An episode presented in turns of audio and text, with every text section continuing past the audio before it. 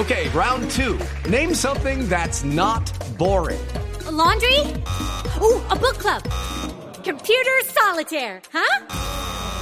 Ah, sorry, we were looking for Chumba Casino. That's right. ChumbaCasino.com has over 100 casino style games. Join today and play for free for your chance to redeem some serious prizes.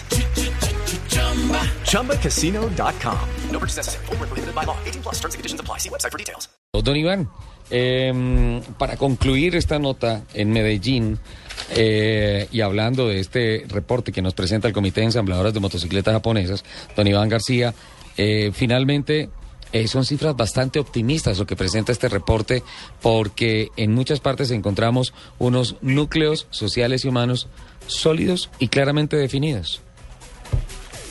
Sí, Ricardo, lo que estamos observando a nivel nacional es que, digamos, cada vez estamos encontrando que el perfil del motociclista en Colombia se viene modificando. Hace 10 años, 10 años, hace 8 años, digamos, cuando arrancamos con el estudio, lo que veíamos era que eran motociclistas muy, personas muy jóvenes, entre 18 y 25 años, personas solteras y con escaso nivel educativo. Pero hoy lo que estamos observando a nivel nacional, lo que nos revela el octavo estudio, tiene que ver en que, digamos, esa base de usuarios se ha venido ampliando, ya no son los más jóvenes, siguen siendo jóvenes, pero se ha ampliado el rango, ya no solamente 18 o 25, ahora estamos viendo también personas y viene creciendo mucho entre 25 y 35 años.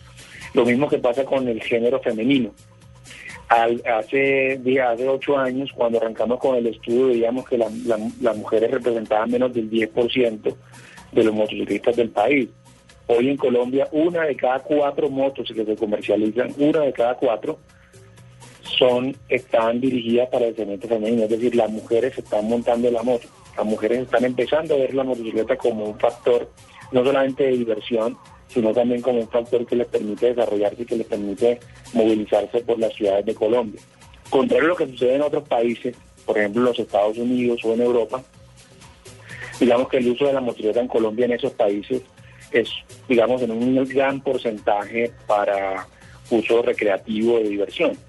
En Colombia lo que observamos es lo contrario, digamos, el uso recreativo es solamente una pequeña porción y lo que estamos observando es que la motocicleta se está convirtiendo, o se ha venido convirtiendo en el transporte masivo del pueblo colombiano para, para la movilidad cotidiana, sobre todo pensando en evitar, digamos, temas normales del tráfico, como los temas de congestión, como las restricciones de pico y placa, etcétera. Eh, eso ha hecho que obviamente la motocicleta genere cierta preferencia por encima de otros medios de transporte en, en la mayoría del, del, del pueblo colombiano. Don Iván, muchísimas gracias eh, por acompañarnos y por eh, hacernos claridad con relación a todas estas cifras. Un documento bien extenso, don Nelson, ahí tiene bastante para que lea esta semana, para que se empape mucho más del tema. Una cifra importante. Y unas estadísticas bien interesantes. Una de cuatro motos que salen es comprada por una mujer es una tendencia importante en el mercado y pues me imagino, don Freddy, que nos veremos en, en MotoGo, en la, el Salón Internacional de las Motos, aquí en Corferias.